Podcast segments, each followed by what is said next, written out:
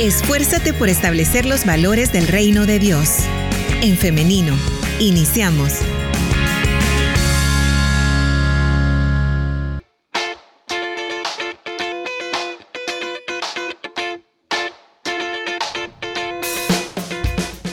Estamos ya en vivo transmitiendo a través de En Femenino SV, así que queremos saludar a las personas que se están conectando, que están siguiendo esta transmisión.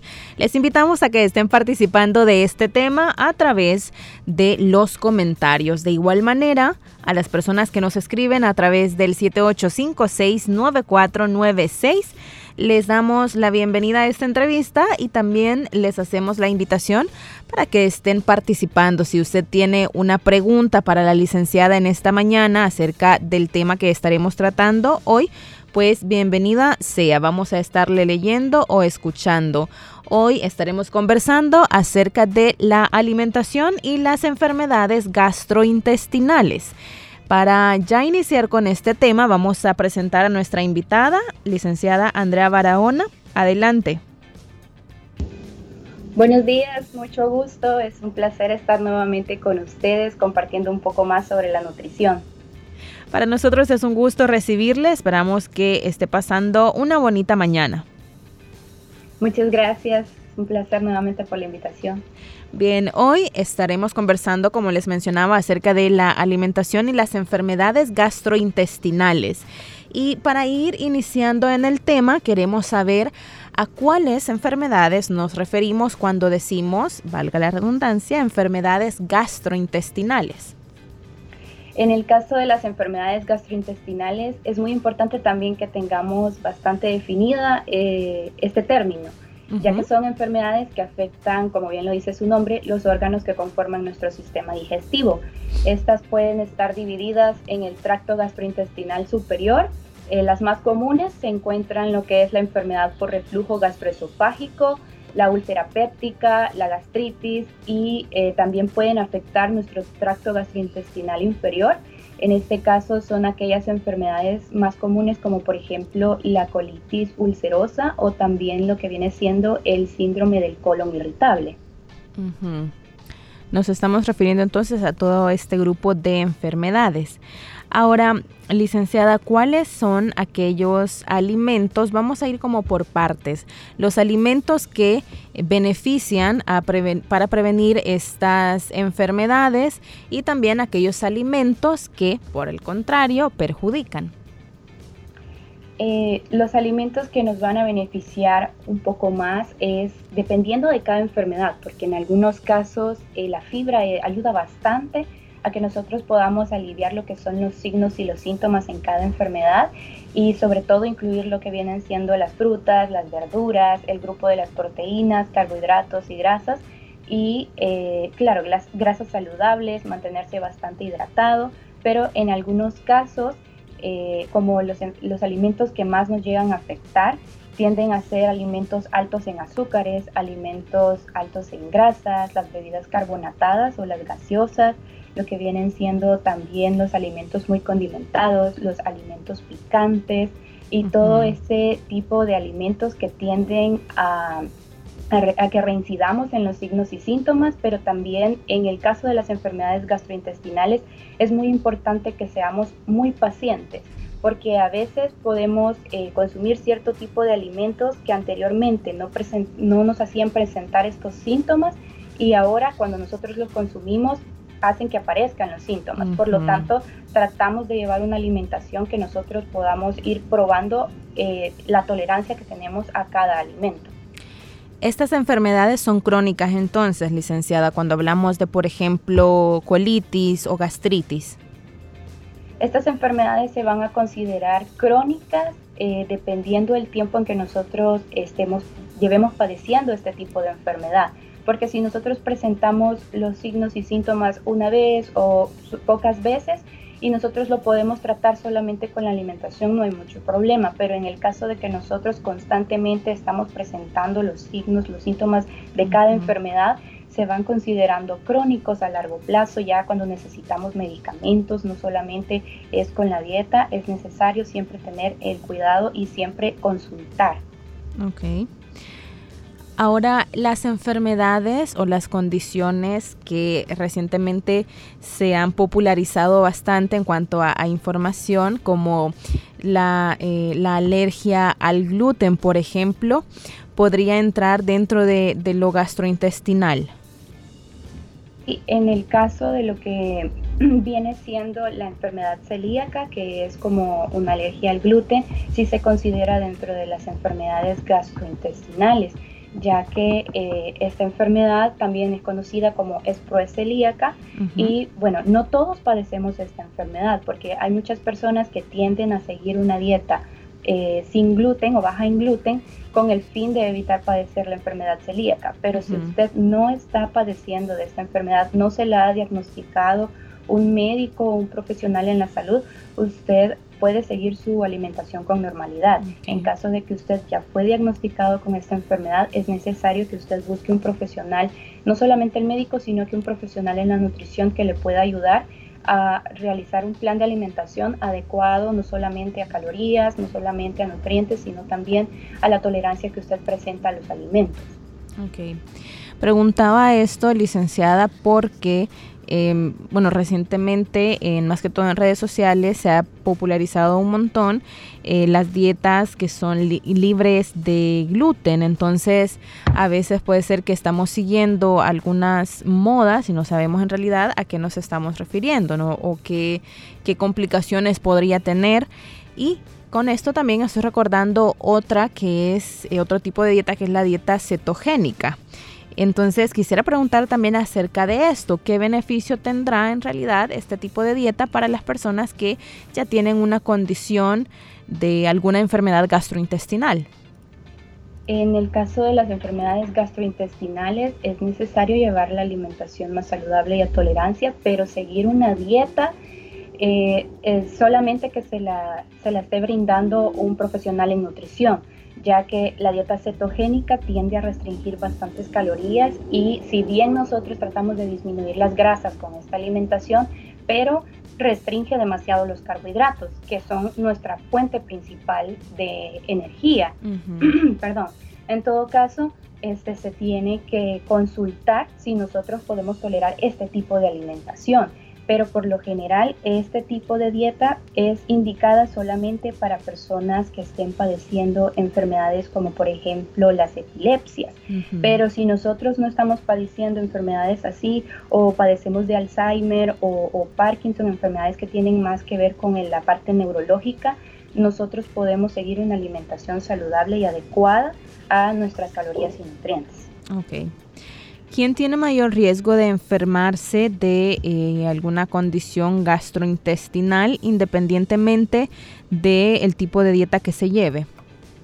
Las personas que tienen mucho mayor riesgo son aquellas que son sedentarias o que más bien tienen una falta de actividad física, que no realizan actividad física, que pasan mucho tiempo sentadas, que viven en constante estrés, que padecen de ansiedad o de cualquier otro tipo de enfermedad somática.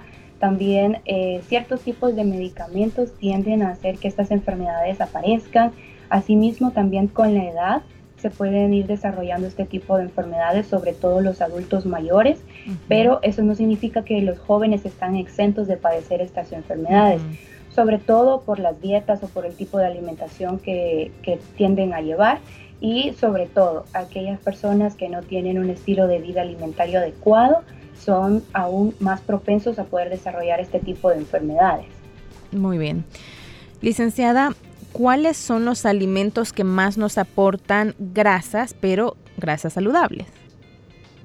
Aquellos alimentos más saludables son, por ejemplo, el aguacate, que a veces este, le pueden llegar a tener mucho miedo porque dicen que tiene mucha grasa, pero hay que tratar de eliminar esos mitos porque el aguacate contiene grasas saludables. Si usted está padeciendo de una enfermedad gastrointestinal, usted puede comer aguacate, usted puede utilizar aceites, pero se recomienda más el aceite de oliva. Usted puede comer eh, semillas como por ejemplo el maní, las almendras, también puede comer este, la semilla de marañón. Todo va a depender de la tolerancia que usted presente a estos alimentos y también del tipo de enfermedad que usted está padeciendo, porque como mencioné anteriormente, hay algunas enfermedades en las que estos alimentos, como por ejemplo las semillas que contienen grasas saludables, también contienen fibra, pero este tipo de fibra puede llegar a afectar y hacer que un, volvamos a reincidir en los síntomas y los signos.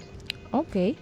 Y hoy hablando de la fibra, ahora sí, porque me están preguntando también a través de nuestro WhatsApp. Igual, más adelante vamos a hacer este espacio de preguntas y respuestas, así que a nuestra audiencia que está participando a través del WhatsApp, eh, ya pronto vamos a, dar paso a sus intervenciones. Pero antes, eh, licenciada, nos preguntan acerca de la fibra. Eh, en qué alimentos podemos encontrarla en, una mayor cantidad y también nos preguntan acerca de los suplementos alimentarios. En el caso de la fibra, eh, la conocemos como, o se refiere más bien a materiales vegetales comestibles no digeridos por enzimas dentro de nuestro tubo digestivo. Eh, este tipo de fibra la podemos encontrar en cereales integrales, frutas, verduras, legumbres, semillas y frutos secos. Pero existen dos tipos de fibras. Existe la fibra soluble y la fibra insoluble. Eh, la fibra, lo que viene siendo la fibra soluble, la podemos encontrar dentro de la avena, la cebada, las nueces, semillas, frijoles. También la podemos encontrar la fibra dentro de las lentejas, los guisantes y algunos eh, tipos de frutas y de hortalizas. En el caso también de los suplementos nutricionales, va a depender si usted está presentando una deficiencia nutricional o está presentando desnutrición, que son dos causas que se tienden a presentar bastante dentro de las enfermedades gastrointestinales, por lo mismo de que a veces las personas eh, tienen miedo de que aparezcan los síntomas si comen algo, entonces este, tienden a caer en una desnutrición o por algún tipo de medicamento que están tomando, se tiende a presentar cierta deficiencia. En ese caso, usted sí puede tomar un suplemento nutricional, pero eh, todo debe de ser eh, conforme a lo que su nutricionista le indique. Muy bien.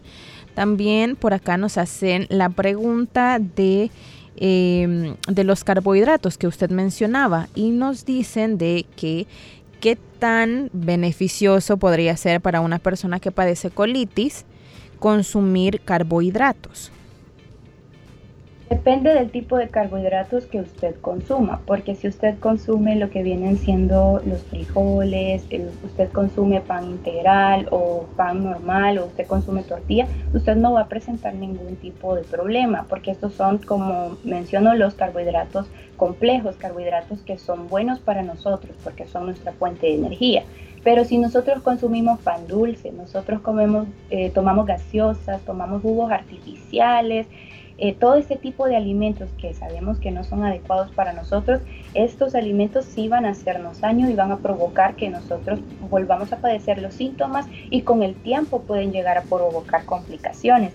Pero si usted incluye alimentos como los que mencioné, los frijoles, la tortilla, la papa, la yuca, usted no va a tener ningún problema. Usted puede consumirlos tranquilamente solamente tratando de evitar que estos no vayan fritos. Ok, hay que evitarlo frito entonces. Ahorita estoy recordando, licenciada, que en algún lugar yo leí acerca de que eh, a las verduras, por ejemplo, cuando se hacen como salteadas o al vapor, es cuando mejor se aprovechan todos sus nutrientes. ¿Qué tan cierto es esto?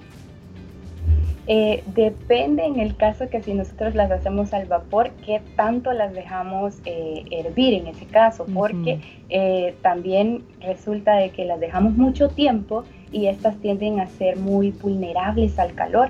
En todo caso, a veces queda hasta el, el agua queda casi con el color del vegetal y el vegetal queda sin el color. Esto produce de que las vitaminas y minerales queden en esa agua y a veces lo que hacemos es que botamos esa agua y solo nos comemos el vegetal que ya no quedó con mucho, muchos nutrientes. En ese caso, lo que debemos de hacer es tener el cuidado de que el alimento no pase demasiado tiempo en calor, eh, sobre todo estos alimentos como los vegetales, que son muy vulnerables. Y en el caso también de que nosotros los hagamos salteados, va a depender, porque si nosotros presentamos una enfermedad gastrointestinal, y los estamos eh, agregando un poquito de aceite, puede ser de que pueden llegar a provocar una reincidencia en los síntomas.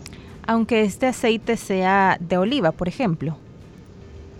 Sí, aunque sea de oliva, si nosotros agregamos otro tipo de grasas dentro de la alimentación, podría ser que llegue a afectar y todo depende también de la tolerancia del paciente a estos alimentos. Perfecto. Licenciada Andrea Barahona y audiencia, vamos a ir ahora a una pequeña pausa musical, pero en breve regresamos con más de En Femenino, este tema de alimentación y enfermedades gastrointestinales y también vamos a regresar con sus preguntas porque tenemos varias licenciadas. Ok, perfecto. Bien, entonces vamos a esta pequeña pausa y ya regresamos con más de En Femenino.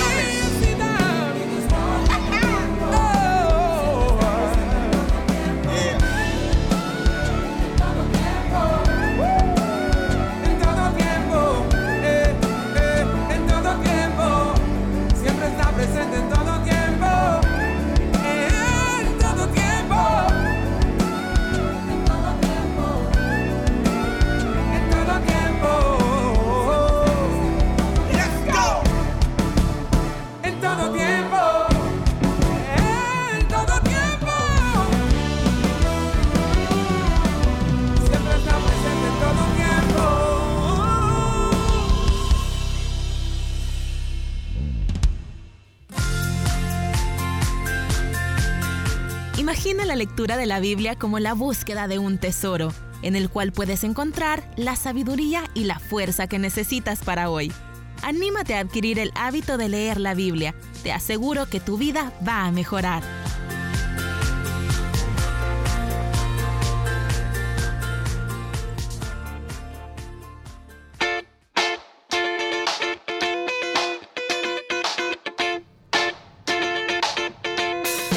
Estamos de regreso con más de En Femenino. Hoy estamos conversando acerca de la alimentación y las enfermedades gastrointestinales con la licenciada en nutrición Andrea Barahona, a quien le damos la bienvenida nuevamente. Adelante, licenciada, ¿está por ahí?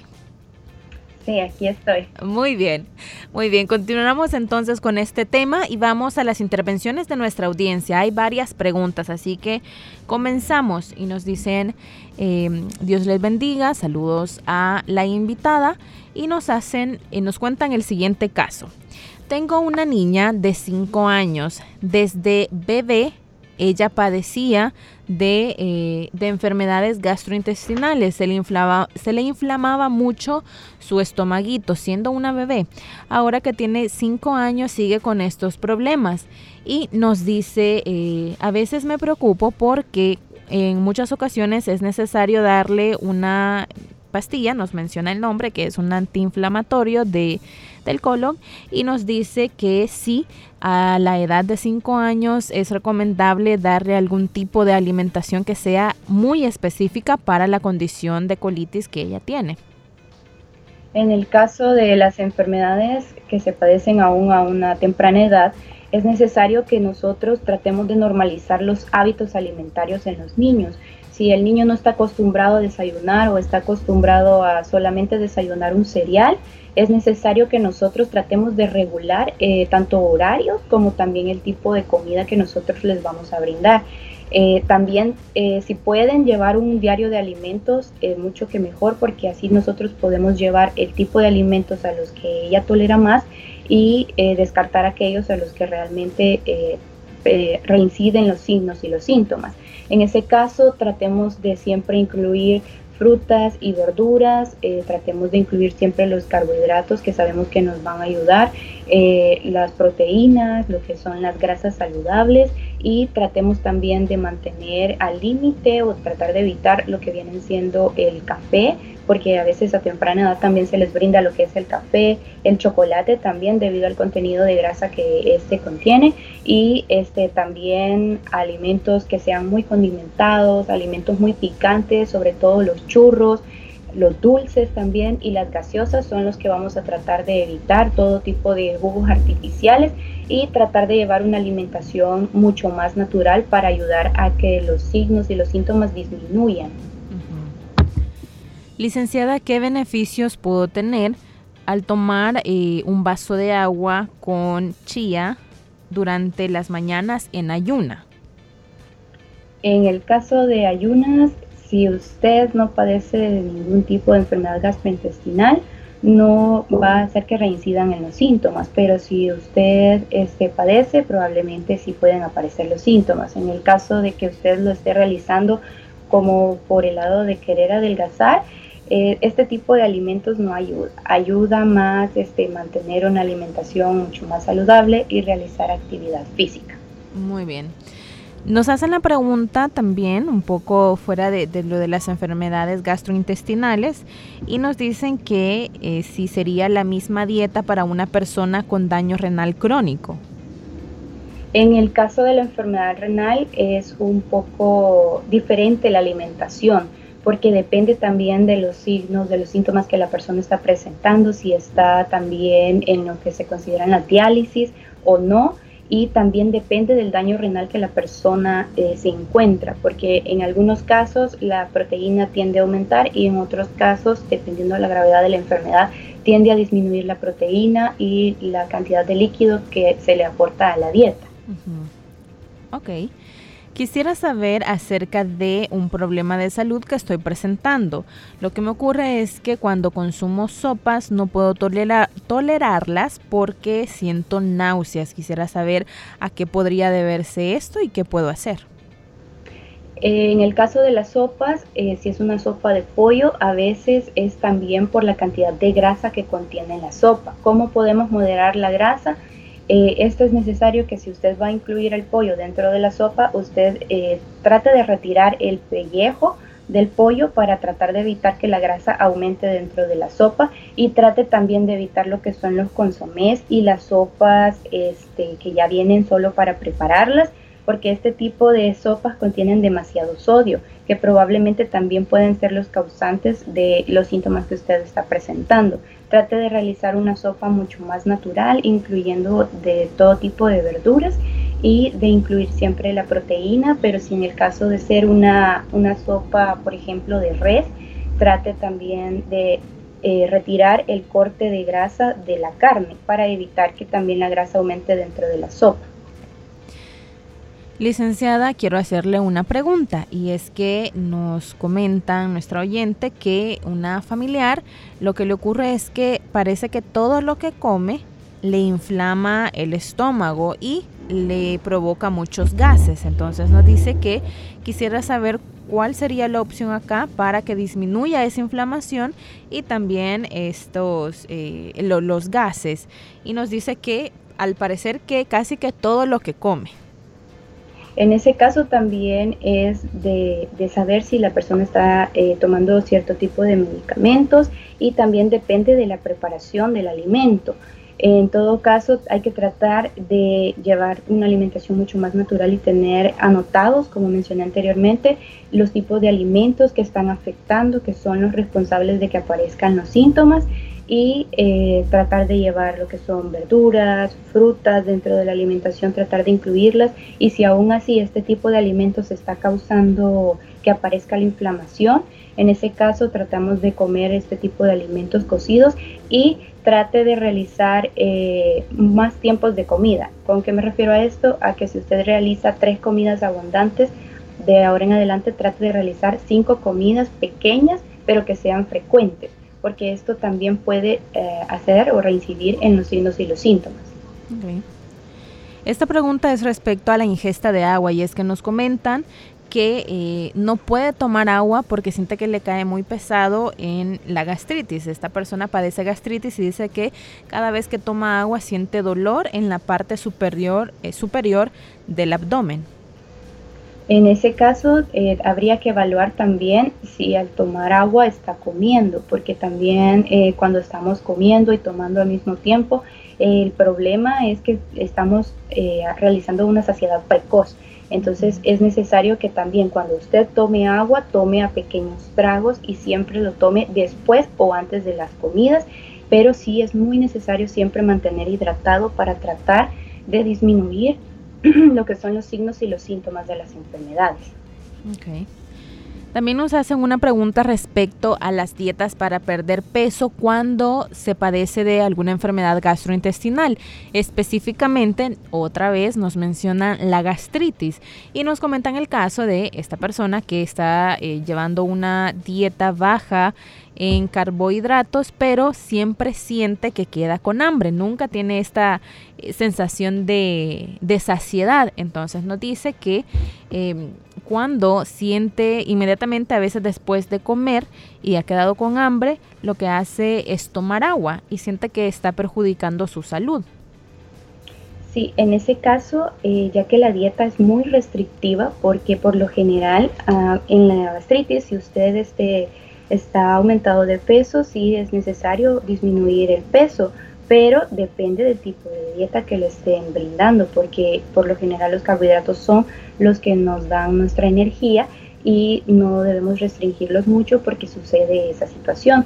Eh, nosotros nos sentimos cansados, nosotros sentimos dolores de cabeza, nosotros no llegamos a llenarnos, entonces es muy necesario que eh, evaluemos el tipo de dieta que se le está brindando, si es dada por un nutricionista o no, y lo que puede realizar es tratar de comer una fruta para que eh, usted pueda sentir un poco más de saciedad después de comer y trate también de evaluar eh, qué otros alimentos se le están incluyendo dentro del plato, si incluye los demás grupos de, alimentos, ya que si también restringen carbohidratos y restringen proteínas, esa es también la razón por la cual no siente mayor saciedad y probablemente puede llegar a complicar aún más la gastritis.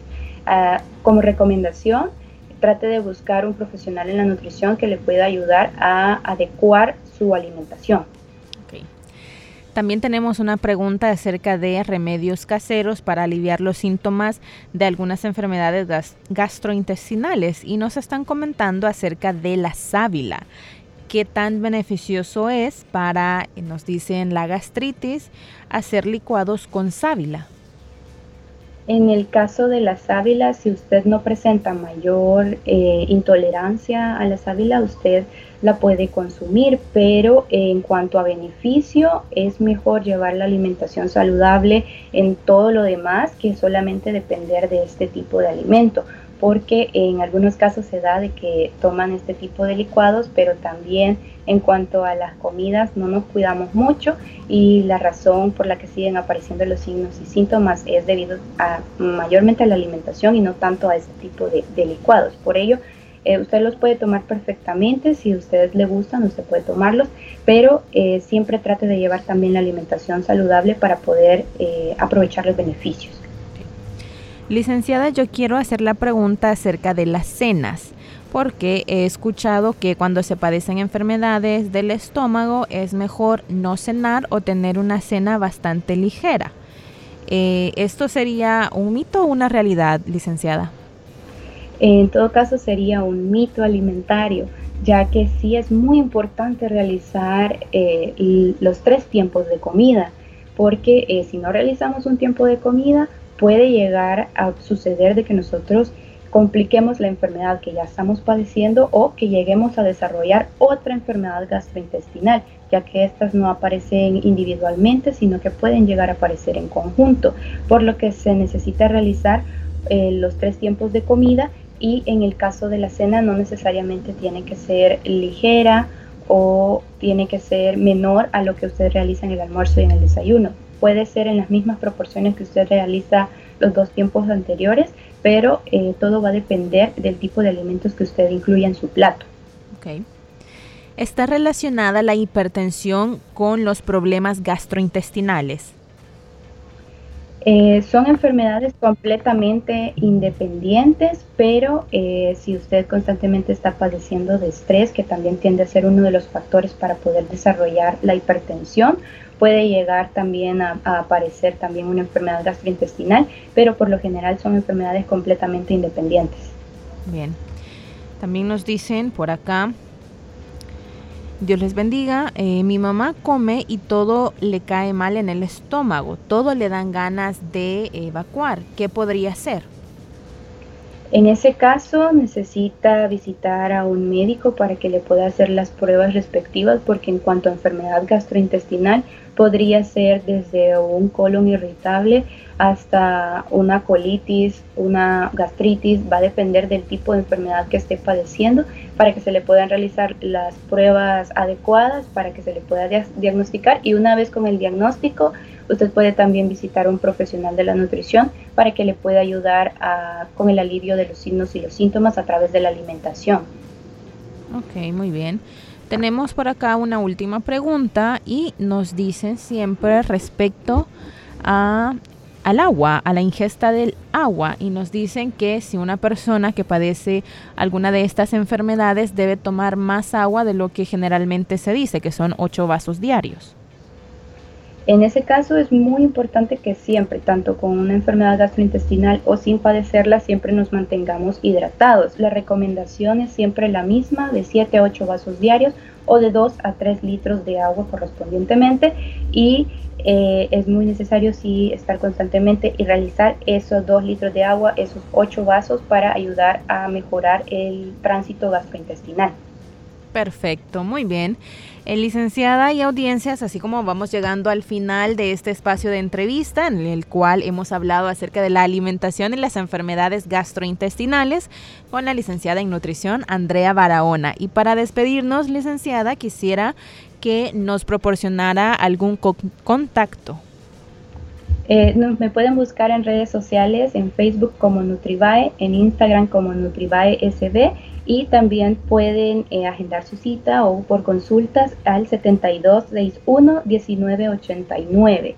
Estamos para servirles y recuerde que usted lo que invierte en nutrición lo ahorra en medicina. Muy bien, muy bien. Eh, Lema nos dijo el número, perdón, 72. 7261 1989. 7261-1989 es entonces el número de contacto de la licenciada Andrea Barahona.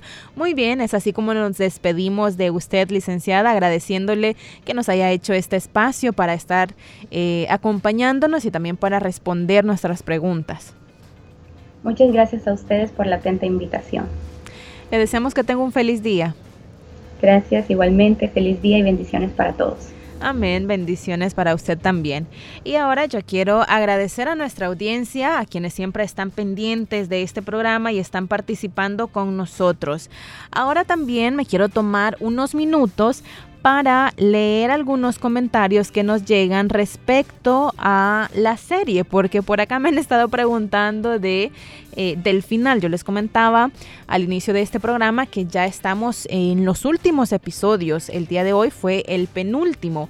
Sin embargo, está toda la serie usted la puede encontrar en SoundCloud que la serie termine acá en, restauración, que termine acá al aire, no quiere decir que la vamos a quitar de la plataforma de SoundCloud. Así que usted no se preocupe, si usted quiere escucharla desde el capítulo 1 y las veces que usted quiera, puede hacerlo. Váyase al canal de restauración en SoundCloud y ahí le va a aparecer la lista con la serie con toda el alma, desde el episodio 1 hasta el 21, que es en el que, bueno, hasta el 20 sería eh, porque recuerde que se suben los semanales, es decir, que ahorita usted puede encontrar en SoundCloud hasta el episodio, episodio 20, que fue el del día viernes. El episodio 21 y los que faltan los va a encontrar a partir de la próxima semana, así que siempre eh, manténgase pendiente y si usted quiere escucharla, como le mencionaba desde el episodio 1, puede enviarme un mensaje pidiéndome el link y yo con mucho gusto voy a proporcionárselo para que de esta manera se pueda poner al día o si no, si también usted quiere compartirlo con alguien más, puede hacerlo también. Y quiero leer ahora algunos comentarios que nos han llegado respecto a, esta serie y nos dicen por acá. Para mí fue muy linda historia, me metí mucho en esta serie y me da mucha fortaleza de que hay mujeres emprendedoras que sacan a sus hijos adelante. No siempre se necesita de la ayuda de un hombre, pues yo fui madre soltera y saqué a mis hijos adelante. Con la ayuda de Dios, mi hija ya casi será una enfermera y mi hijo empezará eh, la universidad muy pronto. Esta serie ha inspirado a muchas mujeres. Dios le bendiga y siga eh, y sigan haciendo series así. Nos comenta Laura Coto, quien nos escucha en Orlando, Florida. Muchas felicidades. Muchas gracias a usted, hermana Laura eh, Coto, por estar pendiente de esta producción por estar siempre escribiéndonos, dándonos esta retroalimentación, porque le comento que nuestra hermana ha estado casi que desde el episodio 1 siguiendo esta historia y como le mencionaba, comentándonos. Así que le agradecemos mucho esa fiel sintonía y también pues gloria a Dios, nos alegra bastante que haya sido de bendición para usted. También nos dicen por acá. Eh, Dios le bendiga. Eh, muy bonita serie. También tengo otro eh, mensaje por acá. Nos dice, a pesar de lo incierto, ser sabio y depender de Dios con diligencia en la obra que Él nos ha entregado para llevar su palabra y salvación, nos dice. Porque nos estaba comentando que eh, el sarcasmo, la indiferencia y la manipulación que se puede ver de, en la serie son algo, son cosas que solo Cristo puede sanar y restaurar en la vida de todos, es lo que nos dice nuestra oyente. Ha sido una bendición toda la serie, esta es una realidad que casi todas las mujeres viven lamentablemente. Gracias Yaeli Colorado por su participación. También Ana Roque desde Iowa nos dice, hermosa historia, me toca el corazón, muy buena enseñanza nos deja esta radioserie de la vida real que eh, no solo pasa en El Salvador, sino que en todas partes de la tierra. Gracias porque nos deja una enseñanza muy buena después de todo lo malo que un hombre o padre puede perjudicar a la familia.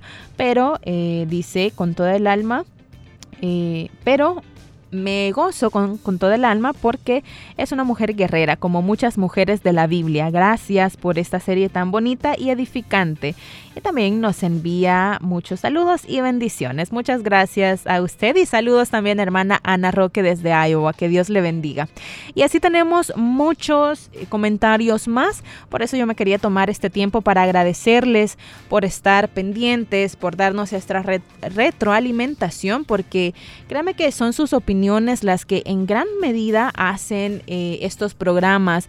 Es gracias a ustedes que nosotros podemos llevar este tipo de contenidos, estas producciones que toma eh, bastante tiempo en realizarse, pero se hacen con mucho amor, se hacen desde el respeto, desde ese sentir cristiano de buscar siempre la justicia. Así que les agradecemos porque ustedes nos permiten llevarles este tipo de contenidos.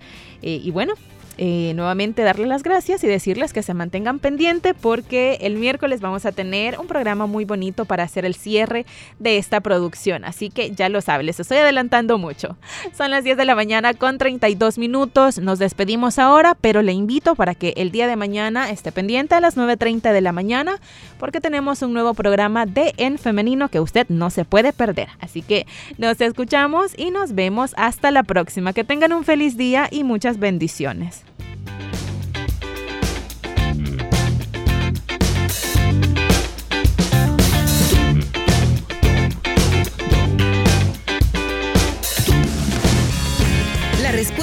Rápida es la acción. En femenino. Hasta la próxima.